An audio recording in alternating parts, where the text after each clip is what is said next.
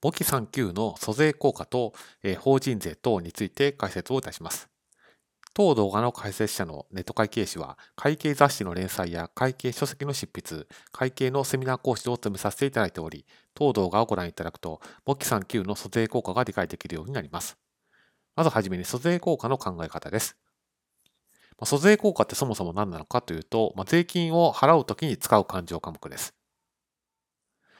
例えばどういう税金があるのかというと、固定資産税とか、自動車税とか、まあ、収入印紙税とか、まあ、こういった事業で使う税金があると思いますので、そういった時に使う勘定科目を租税効果というふうに言います。じゃあ税金というと、法人税がパッと浮かぶと思います。で法人税については、法人税等の勘定科目を使いますので、まあ、こちらは後ほどのスライドで解説をいたします。それでは簡単な仕分けを見ていきます。固定資産税3万円を現金で納付した場合を考えてみます。仕分けで示すとこんな感じになります。まあ、現金が減りますので、右側貸方に3万円現金。そして左側借方に、えー、租税効果という勘定科目を使って3万円という仕分けをすることになります。次に法人税について解説をいたします。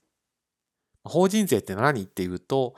会社の儲け、課税所得とかっていうふうに言いますけれども、それに対して課税される税金を言います。使う勘定科目ってどういうものがあるのかというと、法人税、住民税及び事業税とちょっと長いんですけども、略して法人税等と呼ばれることもありますけれども、こういった勘定科目が費用勘定として使われ、負債勘定としては未払い法人税等という勘定科目が、資産勘定で仮払い法人税等という勘定科目が使われます。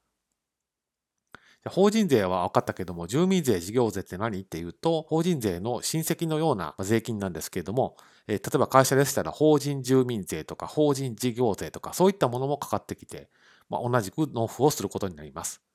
ですからそんな納付をした場合は、この法人税、住民税及び事業税という勘定科目を使うことになります。注意点としては、1年間の決算をして儲けがいくらだから税金はいくらですというふうにイメージがつきますけれども、もちろん当たってはいるんですけれども、1年間の途中で中間納付といって一旦仮で税金を払うという制度があります。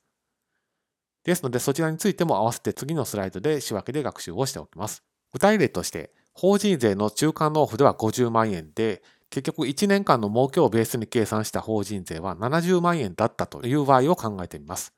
まあ、つまり1年間のその税金の計算が終わった段階で20万円がまだ未払いの状況であるということになります。以上を踏まえますと、まず払った時点では仮払い法人税等という資産勘定を使って、この50万円の中間納付の仕分けを表現することになります。左側は借方に仮払い法人税と、右側貸方にお金を払いましたので現金減りますから現金ということになります。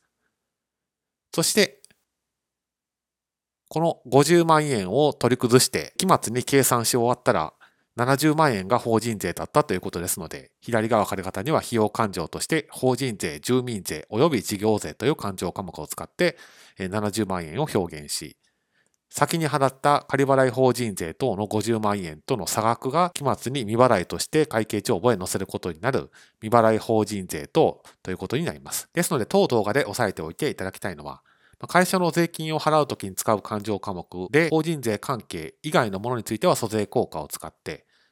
法人税関係の税金については、法人税、住民税及び事業税という勘定科目が費用勘定になるんだということを押さえておいてください。